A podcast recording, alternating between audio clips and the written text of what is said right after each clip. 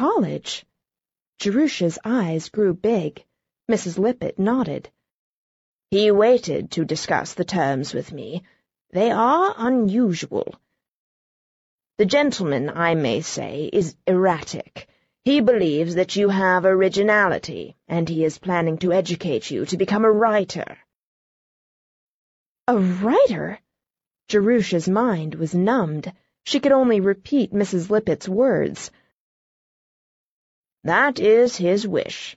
Whether anything will come of it, the future will show. He is giving you a very liberal allowance, almost for a girl who has never had any experience in taking care of money, too liberal. But he planned the matter in detail, and I did not feel free to make any suggestions.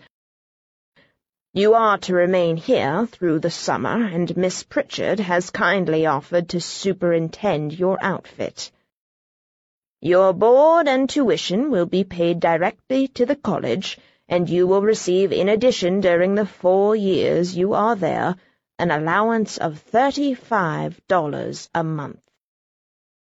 This will enable you to enter on the same standing as the other students, the money will be sent to you by the gentleman's private secretary once a month, and in return you will write a letter of acknowledgment once a month. That is, you are not to thank him for the money, he doesn't care to have that mentioned, but you are to write a letter telling of the progress in your studies and the details of your daily life. Just such a letter as you would write to your parents, if they were living. These letters will be addressed to Mr. John Smith and will be sent in care of the secretary. The gentleman's name is not John Smith, but he prefers to remain unknown.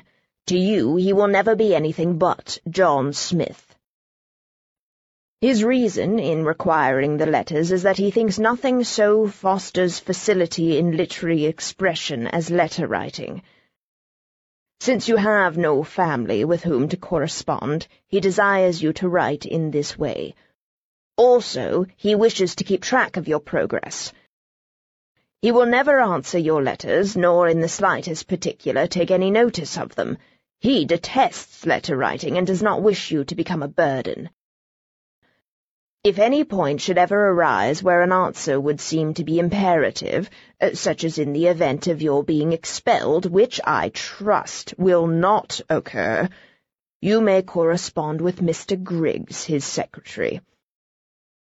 These monthly letters are absolutely obligatory on your part. They are the only payment that Mr. Smith requires, so you must be as punctilious in sending them as though it were a bill that you were paying.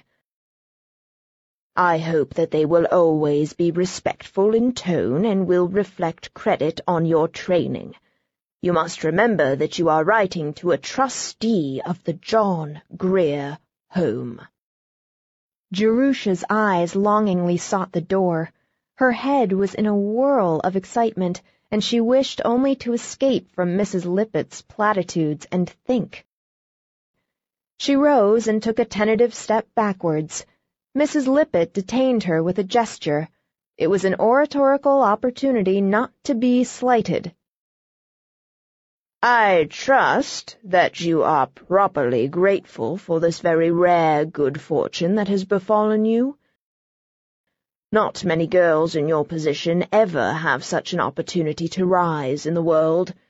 You must always remember— I— yes, ma'am, thank you.